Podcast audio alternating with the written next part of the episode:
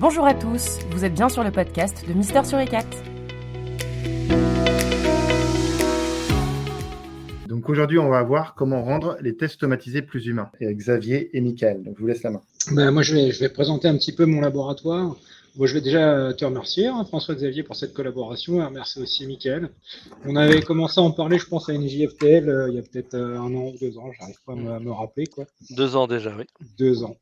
Et euh, ben, moi, je suis venu en disant, mais euh, vous faites pas mal de choses, euh, et moi, j'ai plutôt une activité de recherche dans mon laboratoire. Là, c'est la photo à Bordeaux, hein, c'est un, un, gros laboratoire CNRS, on est environ 300, et il y a une équipe de 10 personnes qui travaillent sur, sur les tests.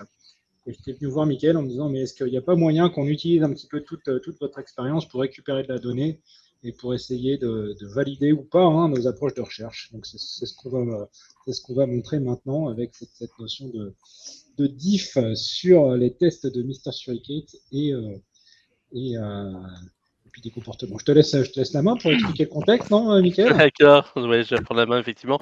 Euh, sur le contexte, donc déjà aussi, euh, merci Xavier de nous avoir proposé cette étude. Hein, C'était justement dans le cadre de la RD. On a actuellement une large, un large panel de clients, donc c'était intéressant de pouvoir euh, euh, partager sur différents comportements. Et donc, euh, sur, surtout effectivement sur les tests end-to-end, -end, en fait, c'est surtout effectivement dans un contexte de test end-to-end. -end, et justement, c'est de repartir un peu sur les bases, les fondamentaux. Déjà, c'est de se, se rappeler pourquoi on automatise les parcours end-to-end, parce qu'effectivement, ces derniers sont beaucoup plus représentatifs des parcours que font les vrais utilisateurs. donc, c'est comment dire, c'est des tests quand même complémentaires de tous les, les, types de tests qu'on peut mettre en place, mais ils ne sont pas négligés. Et donc ces derniers permettent voilà, le test de, tester un peu, faire de l'intégration, tester différentes fonctionnalités euh, en un seul parcours. Et euh, on a vraiment une, avec ces parcours, on a vraiment une vision business de ce que font euh, de, comment dire, des parcours critiques. Euh, et c'est pour ça que c'est important. Ça fait partie des tests qui sont importants à automatiser, euh, puisque c'est des tests souvent qui sont assez longs. Hein. Faire un parcours, c'est pas anodin. À la main, euh, ça peut prendre plusieurs minutes, alors qu'un robot mettra quelques secondes.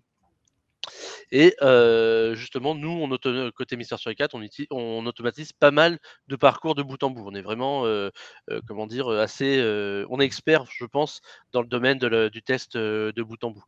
Et justement, actuellement, donc, dans notre dans notre contexte, on reçoit pour automatiser des différents entrants. Donc les deux qu'on reçoit le plus souvent, c'est un cahier de test. Donc alors, soit les clients ont déjà des tests manuels rédigés, et donc qui nous donne euh, comment dire euh, ces tests pour qu'on les automatise, soit euh, soit ils n'ont rien et dans ce cas-là on crée ensemble à partir de notre expertise on a vu qu'on a bah, par exemple dans le e-commerce l'assurance on a de l'expérience maintenant donc on propose des cas on voit ensemble pour les adapter et on les crée ensuite, on les automatise.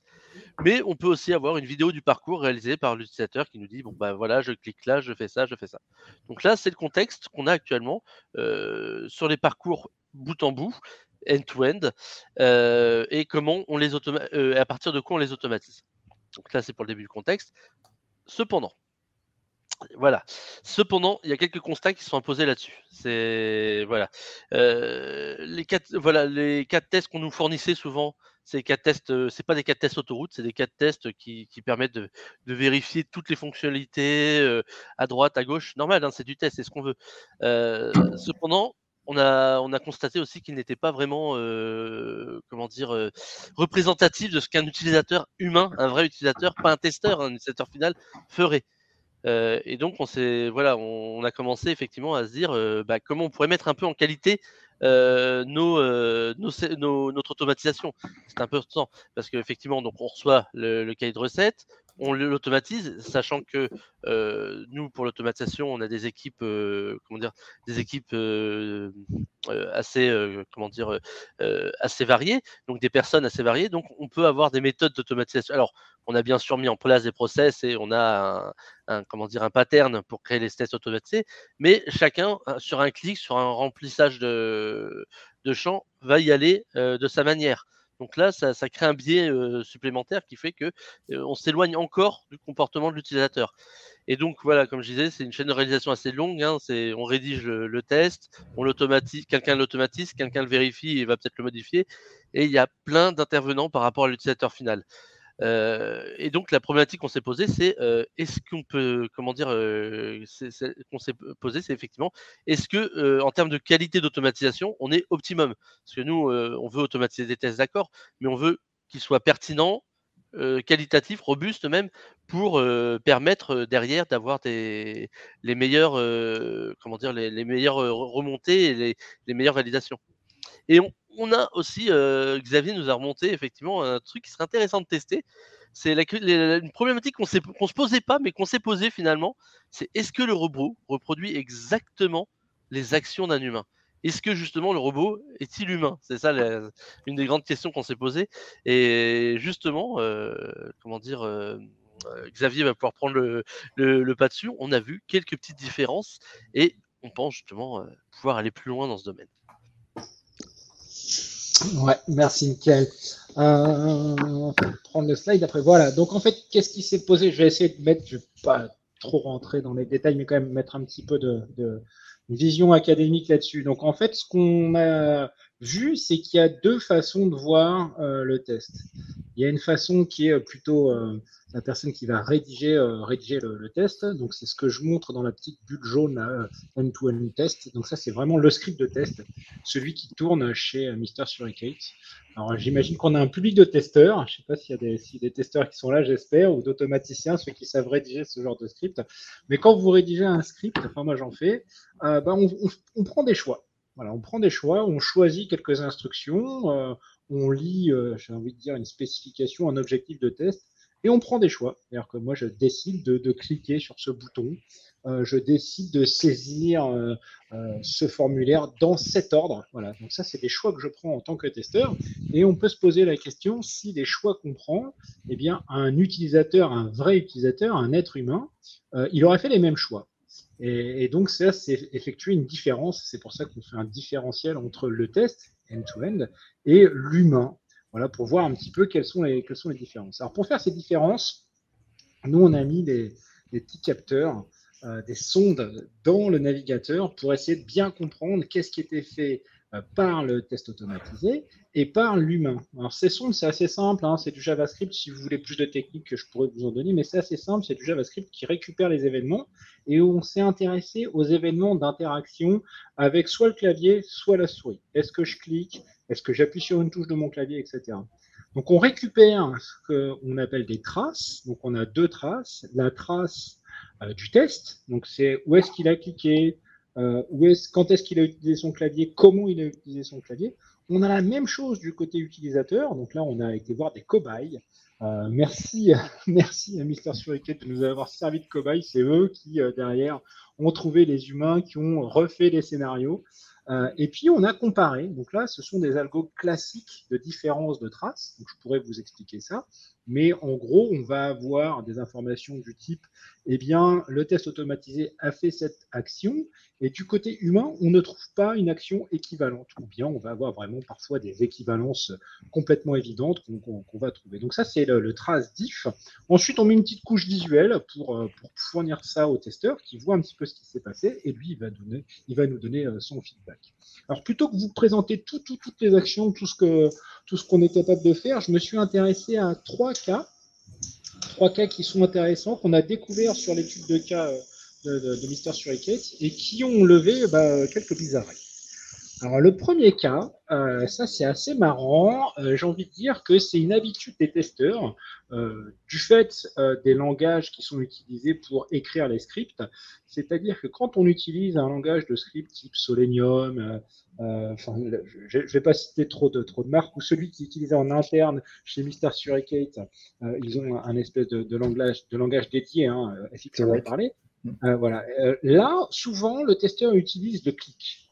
Donc on va cliquer un peu partout euh, sur, sur la page web et quand il y a un formulaire à remplir et quand il y a, comme c'est le cas ici, euh, deux champs successifs, euh, le test automatique qui est à gauche va utiliser des clics. C'est ce que je montre en haut.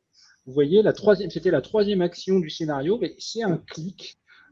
et là, la, la, zone visée, c'était le password. Voilà. Donc la personne a cliqué sur la zone password pour la saisir. Euh, lorsqu'on donne ça à un utilisateur qui est un petit peu, euh, qui, connaît les outils informatiques, il va plutôt utiliser le clavier Tab. Il va utiliser la, touche Tab parce qu'on sait qu'en utilisant la touche Tab, je peux changer euh, de champ dans mon formulaire. Donc là, en fait, notre algorithme de diff a récupéré, a observé cette différence et il la présente ainsi en disant, regarde, sur cette étape de test, à gauche, le test automatique a fait un clic, à droite, l'utilisateur a fait un tab. Est-ce que c'est significatif? Est-ce que c'est intéressant pour le testeur? De mémoire, Michael, tu, me, confirmes ça, mais de mémoire, les testeurs qui ont regardé ça nous ont dit oui, c'est vrai, on aurait pu coder un tab, mais ça ne va pas changer des masses pour notre objectif de test. Tu es d'accord avec moi, Michael hein? C'était la, conclusion qui avait été donnée à, l'époque où on a fait cette étude. Tout à fait, oui, c'est ça qu'ils avaient dit. C'était la plupart du temps, le tab, effectivement, c'est une certaine partie de la population. Par contre, on s'est gardé en tête que le tab, d'utiliser le tab pouvait être intéressant dans un autre type de test. Je pense par exemple au test d'accessibilité ou les changements de, de, champ avec les, comment dire, les synthétiseurs vocaux se passe souvent avec la tabulation. Exactement. Donc voilà, donc ça c'est le premier résultat qu'on a, qu'on a observé, c'est que parfois il y a des divergences d'interaction avec l'application. Euh, un test automatisé va privilégier une utilisation de la souris, alors qu'un utilisateur humain va privilégier une utilisation du clavier. Alors le deuxième exemple, si tu peux le montrer, ouais, je vois qu'il y a une question qui arrive de, Charles-Édouard. Euh, n'hésitez pas à poser des questions, euh, sinon on va passer, je reviendrai, sinon on va passer au deuxième exemple. Alors deuxième exemple, beaucoup plus intéressant, enfin beaucoup plus intéressant. Celui-là était sympa. Donc là, c'est assez particulier parce qu'à gauche, c'est toujours le, robot, hein, c'est toujours le, script de test. Et vous voyez qu'à gauche, là, qu'est-ce qui s'est passé? Eh bien, le robot a édité un champ, on est sur le site de Zadig et Voltaire. Euh, c'est ici la saisie du first name, hein, c'est écrit en haut. Euh, donc là, le, test automatisé a effectué la saisie du first name et pas l'utilisateur. Magie, l'utilisateur n'a pas saisi euh, le first name, alors qu'il y en a besoin.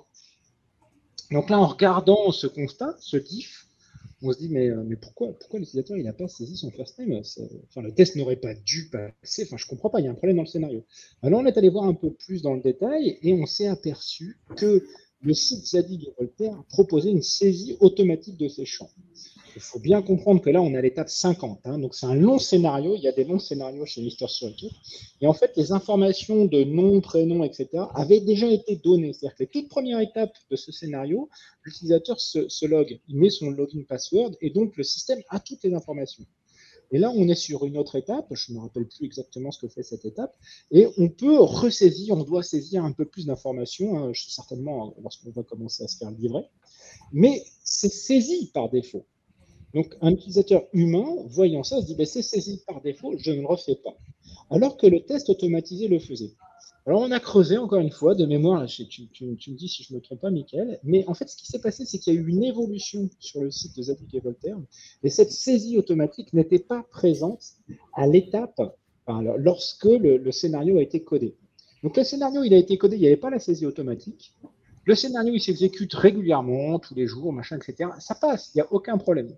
Mais par contre, quand on fait une analyse de diff, on se rend compte finalement que le scénario de test fait des étapes qui ne sont pas nécessaires et qui, voire même, ne seront pas réalisées par un utilisateur humain. Donc là, moi j'ai appelé ça un test redondant, c'est-à-dire qu'on fait des actions qui n'ont pas lieu d'être. Et on pourrait imaginer bah, faire du refactoring, terme qui est très utilisé dans, chez, les développeurs. On pourrait imaginer faire un refactoring du scénario en se disant bah, ces étapes-là, elles sont plus utiles avec ces, nouvelles fonctionnalités euh, proposées par le, par le site. C'est bien ça, hein, Michael, hein, c'était ce scénario-là. Très bien expliqué.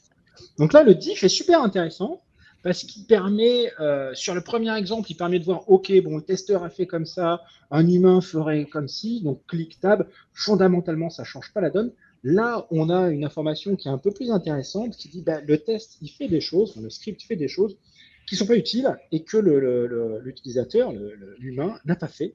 Euh, donc voilà, donc on peut se poser la question est-ce qu'on ne va pas cleaner le test pour euh, se rapprocher d'un comportement humain? Alors j'ai mon dernier exemple, c'est celui-là, c'est celui-là que tu as teasé, tu m'as spoilé mon dernier exemple, Michael. Donc j'ai mon dernier exemple, celui-là c'est l'inverse qui s'est passé. Donc là ici, on s'est aperçu que l'utilisateur humain, euh, lui, a cliqué sur une zone euh, avant de saisir l'étape 35, c'est il y une saisie, hein, il y a un edit, on a mis des petits mots-clés pour, bien comprendre ce qui se passait. À droite, l'utilisateur humain a cliqué sur une zone du formulaire, alors qu'à gauche, non, il n'y a pas eu de clic. Alors ça, c'était particulier, ça nous a demandé un peu plus d'investigation. Mais on s'est aperçu, donc c'est vieux, hein, ça remonte. Hein. On s'est aperçu que là, y a, c'est le framework Playwright qui est utilisé euh, comme, mhm. comme, comme, moteur, euh, moteur chez, chez Mr. Mais on s'est aperçu qu'il y a certaines, certaines opérations de Playwright en fait, qui ne vont pas générer d'événements, c'est très technique, hein, qui vont pas générer d'événements d'édition. Donc là, notamment de mémoire, il y avait une utilisation de, la fonctionnalité fill, fill pour remplir un champ dans un formulaire proposé par Playwright. Si on n'utilise que la fonctionnalité fill de Playwright, eh bien, il va, avec du JavaScript, il va remplir les données dans le formulaire, mais il ne va jamais cliquer euh, sur la, zone du formulaire, donc il ne va jamais prendre le focus. À l'inverse, un utilisateur humain, lui, a l'obligation de prendre le focus, il a l'obligation de cliquer dans le formulaire pour pouvoir faire la saisie. Donc là, par contre, quand on en a parlé, Michael a dit Ah, mais ça, c'est un problème du framework, c'est pas un problème du script, parce que le script veut vraiment remplir le formulaire. C'est plus un problème du framework, c'est-à-dire que on ne devrait pas employer directement la, méthode fill du framework euh, Playwright, mais on devrait plutôt, juste avant le fill, faire un clic. Hein. et, je crois que vous avez mis à jour votre framework depuis. Euh, pour, pour, que ça soit plus pluriel. Donc là, c'était super intéressant, en tout cas pour moi, parce que ça montrait encore l'intérêt de ce, ce diff. Et là, on s'est posé non pas une question sur le script, on a été plus loin, on s'est posé une question sur le framework, donc sur Playwright, qui, euh, bah, ok, au niveau du résultat, c'est bon, parce qu'effectivement, il y avait le nom dans le formulaire, il y avait bien la, bonne information. Néanmoins, euh, ça ne générait pas un événement utilisateur. Et cet événement utilisateur, ce clic, peut-être qu'il va déclencher d'autres traitements et peut-être qu'il aurait pu lever un bug. Ce n'était pas le cas parce que vous n'aviez pas de retour d'anomalie, c'est est bonne. Néanmoins, euh, on, est, euh, on est un peu loin parce que finalement, si on n'utilise que la méthode fill du, framework Playwright, on ne peut pas avoir un vrai comportement utilisateur. Bah, c'est vrai parce que il suffit qu'il y ait une popping qui s'affiche dessus et l'utilisateur, lui, est bloqué pour euh, le remplissage, alors que nous, avec la méthode qu'on a utilisée à l'époque, ça faisait remplir automatiquement. Donc ça nous a permis de relever euh, en tout cas un cas intéressant euh, pour améliorer le scénario. Voilà, j'ai montré ces trois exemples. Je pourrais durer des heures, mais je vais te laisser montrer la suite de ces travaux, Michael. En tout cas, merci pour l'étude. Merci à toi. Donc, effectivement, bah, suite à ces constats, on s'est dit ah bah, il euh, y a moyen de faire mieux, hein, c'est important. Ce que je disais en, introduction, c'est euh, c'est important, c'est comment améliorer la qualité de ces scénarios. Eh bien, on a pu voir qu'effectivement, qu'il fallait pouvoir faire évoluer le framework. Donc, on a transformé le fil en click and fill. C'est-à-dire, en gros, il va cliquer maintenant avant de remplir son champ. Très important. Comme disait François Xavier, ça permet de, de voir euh, que le champ est bien cliquable avant. on a aussi augmenté, amélioré la qualité des scénarios hein, pour avoir des comportements encore plus proches de l'utilisateur. Euh, voilà, bah, vérifier les remplissages automatiques, mais ne pas les refaire. Donc en gros, par contre, c'est toujours important de mettre des asserts, de vérifier que le remplissage se fait, mais il n'y a plus besoin de, créer l'action qui le fait. Et c'est important aussi, ça nous a permis aussi de sensibiliser le reste de l'équipe en disant, euh, voilà, donc euh, on, a, fait on fait des études sur le sujet, c'est important quand vous automatisez de prendre en compte les comportements que pourront avoir un utilisateur final.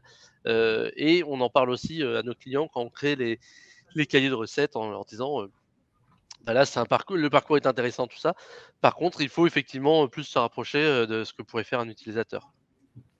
Et pour aller plus loin, donc euh, dans les conclusions. Donc euh, voilà, donc euh, en conclusion, on voit que cette approche-là, ce genre de type d'étude peut améliorer clairement les, tests automatisés, les rendre plus proches des utilisateurs, plus proches des clients, plus humains, voilà, et même améliorer le framework. Hein, je sais que comment dire, il y a plusieurs frameworks d'automatisation qui, qui, existent. Je pense que le problème qu'on a relevé avec Playwright, est identique que la plupart des frameworks qui utilisent un fil, par exemple. Et je pense qu'on n'a pas creusé sur toutes les actions que fait le framework, mais il y en aura peut-être d'autres à améliorer. Euh, voilà, c'est intéressant quand le site change, euh, même si ça reste opérationnel. Donc là, pour le coup, ça nous a même donné des idées d'évolution en disant, euh, bah tiens, si, tu vois une évolution, si dans ton parcours, si le test automatisé voit que dans le parcours il y a quelque chose qui a changé, et eh ben même de nous prévenir, de commander d'être un peu plus, pas de tomber en échec, mais de mettre des warnings pour dire, ah bah j'ai rempli un champ qui était déjà rempli, est-ce que c'est normal? Donc ça, c'est des idées d'évolution qu'on a eues pour, pour, pour aller plus loin. Et donc, euh, dans ce genre d'études, avec euh, Xavier et le Labri, on a, euh, on a, on a l'ambition quand même d'aller plus loin dans les études avec plus de traces, plus de cas clients et plus de justement faire en sorte de pouvoir améliorer l'automatisation des parcours et, pouvoir justement améliorer l'automatisation des, des, parcours automatisés.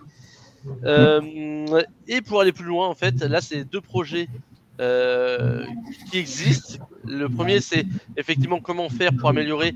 On a mis en place, nous, maintenant, un recorder qui va très, très, très, très prochainement sortir, qu'on appelle le Suricapture, et qui va permettre euh, à nos clients, donc euh, nos clients donc SaaS ou même clients normaux, de d'enregistrer directement leur, leur scénario ça enregistre les, étapes et ça crée un scénario. Donc on va me dire oui, on connaît déjà avec Selenium IDE, mais nous on va le rendre effectivement, on va on l'a interfacé avec notre solution et euh, on va pouvoir après effectivement euh, réaliser facilement les actions parce que souvent euh, j'ai bossé avec par exemple Selenium IDE, souvent quand on fait le record après il est peu exploitable et peu réutilisable alors que là on a la possibilité effectivement de on, a pensé la chose pour qu'il soit réutilisable et industrialisable très rapidement.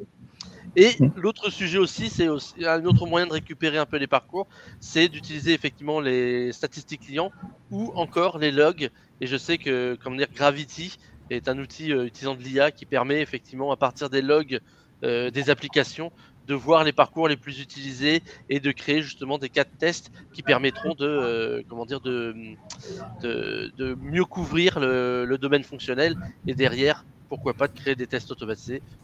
Pourquoi pas avec Mister Suricat un jour. Mm. Tu veux le mot de François Xavier bah non non c'est bon je pense que tu as tout expliqué. Je ne sais pas s'il y a des questions en attendant les questions, qu'est-ce qu'on peut dire? On peut dire que c'est un travail, on travaille beaucoup avec Xavier euh, euh, globalement sur cette maîtrise autour du scénario. Et voilà, c'est une collaboration qui a commencé l'année dernière avec l'Université de Bordeaux et qui va continuer assurément ces prochaines années. Très content de travailler avec toi, Xavier. Et j'espère que prochainement, on aura de nouvelles choses à montrer ensemble. Euh, notamment aussi euh, peut-être notre travail autour de, de Capture, pourquoi pas, qui, euh, comme tu as dit, qui arrive incessamment sous peu pour l'ensemble de nos clients. il n'y a pas de questions pour l'instant, je crois. Du tout moi, moi j'en ai une, peut-être pour, pour euh, savoir si ça va déclencher une question. Tu disais que ça doit être à peu près équivalent euh, dans tous les frameworks. Euh, là, en fait, ce qu'on a détecté, c'est que la, la, fonction file hein, de Playwright, elle, elle, elle ne prend pas le focus sur le champ. Mhm. Et eh ben, moi, j'ai regardé sur Selenium, il n'y en a aucune qui prend le focus sur le champ ouais, ouais. c'est ça, je me, doutais de ça. Hein, c'est ce qu'on voit en fait avec un framework euh, peut, se, je pense, se voir. Euh, et, pour l'instant, on a vu que sur le web. à un moment, il va falloir qu'on taquine mobile. Hein. On voit un petit peu sur mobile, on a de la donnée aussi mobile sur laquelle on peut voir euh, les, utilisations. Et moi, je pense surtout en fait sur mobile, pour, pour lancer un peu le, le débat et l'ouverture, sur mobile, il y a, y a, un truc que je, je sais qu'on fait beaucoup. Une grosse différence entre un test automatisé et un test humain, c'est le doigt. La taille du doigt, les choses comme ça. Et, le, et souvent, l'automate, lui, il va réussir à cliquer sur son truc, il n'y a pas de problème. Et justement, c'est parfois, je, sais que sur certains sites sur mobile, les, trucs sont tout petits et on clique dessus et on clique à côté là où le robot ne, ne, fera pas d'erreur. et donc, euh, moi, je réfléchissais à me dire, il euh, faut peut-être aussi gérer cette taille de. Est-ce qu'il y a moyen de générer cette taille de doigt ou des choses comme ça Voilà. C'est une question, euh, Michael. une question de Jérôme qui est de dire êtes-vous compatible avec la plupart des technologies front? Au niveau de l'automatisation, euh, on est compatible avec toutes les technologies front à partir du moment où on a euh, accès au sélecteur, même sélecteur dynamique.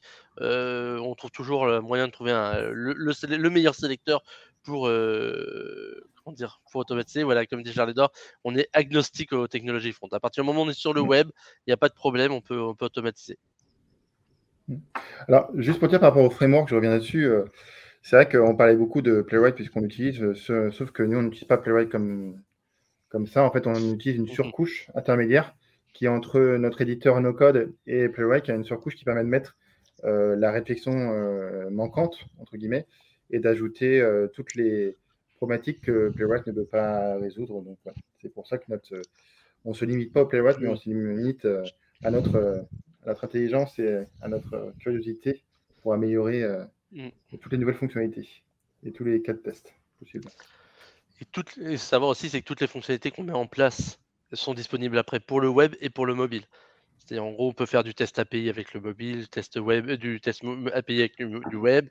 On peut jouer avec les variables et autres. Il y a vraiment, euh, on, essaie d'être le plus générique possible et le plus euh, étendu. là, il y a, on a une question d'Adrien. Euh, oui, j'ai changé de coupe de cheveux depuis l'UT. je pensais qu'il avait déjà marqué. Euh, sur les tests mobiles, vous testez sur l'application finale installée sur un device réel ou sur un émulateur simulateur? Vas-y, Mickaël, je te laisse. là, pour le coup, sur le mobile, on, a, on peut faire les deux. On fait soit sur. Alors, côté Android, on fait soit sur émulateur, soit effectivement sur Real Device, directement avec un partenaire. Euh, sur iOS, il n'y a, pas de, a pas vraiment de simulateur. Euh, c'est trop, enfin, c'est extrêmement compliqué de créer, d'avoir une, une, entre guillemets, une VM avec le, simulateur et autres. On utilise uniquement du Real Device via un partenaire externe. ça. Ça répond à ta question, Adrien? Nickel. ah, parfait. Donc là, il n'y a pas d'autres questions, je pense. Alors euh, voilà, c'était nous ce qu'on aime, c'est les formats courts. Euh, une demi-heure suffit. Euh, donc en tout cas, n'hésitez pas à revenir vers nous si vous avez la moindre question sur cette mm. thématique-là. On aime bien parler un peu plus que voilà, notre métier, c'est donc de vendre une solution, bien évidemment, et de l'améliorer au fur et à mesure. Mais c'est vrai que on est aussi des, des, fans de tests. Donc, n'hésitez pas si vous voulez partager euh, euh, autour de cette thématique. Euh, on le fait notamment sur LinkedIn, donc je vous invite à, vous inscrire aussi. Mhm. Et donc voilà, je vois qu'il y a Idir qui essaie de. Oui, tu en train de. Ah, bah, merci beaucoup. Et puis on essaye de, de trouver d'autres thématiques intéressantes autour du test. N'hésitez pas à nous transmettre aussi des. Si vous voulez qu'on échange, qu'on partage aussi sur d'autres sujets de séminaire, n'hésitez pas. On est, euh, vraiment là pour partager autour du test. Merci beaucoup à tous. Passez une excellente journée. Merci à tous.